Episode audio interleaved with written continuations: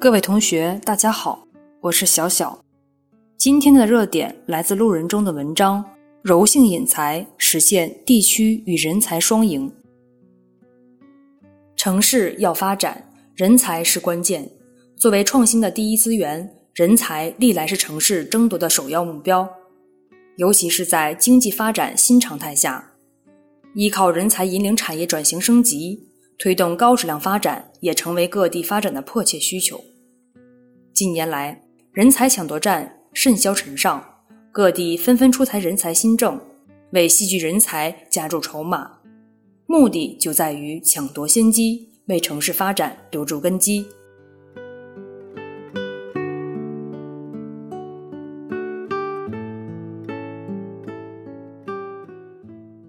引进来是否必须留下来？放在以往，答案是肯定的。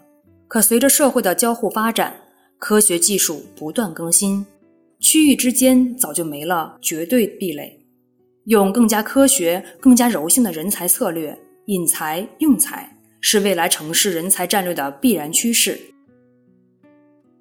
打破人才户籍、地域关系等因素篱笆，探索不求所有但求所用的柔性引才模式。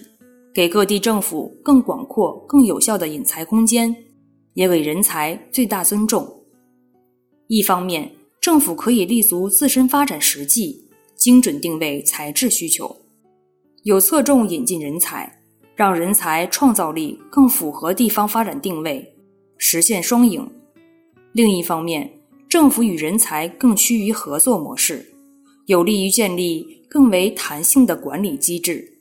给人才最灵活的施展空间，更有助于发挥出人才实效，转化更多研发成果。人才是竞争之本，发展之基。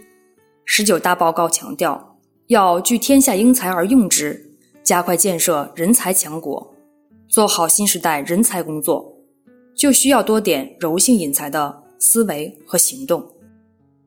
积极构建人才引进柔性、使用弹性、服务个性的生态链，从政策层面给人才创造更好的服务环境和保障机制，是各地方需要不断发力的方向。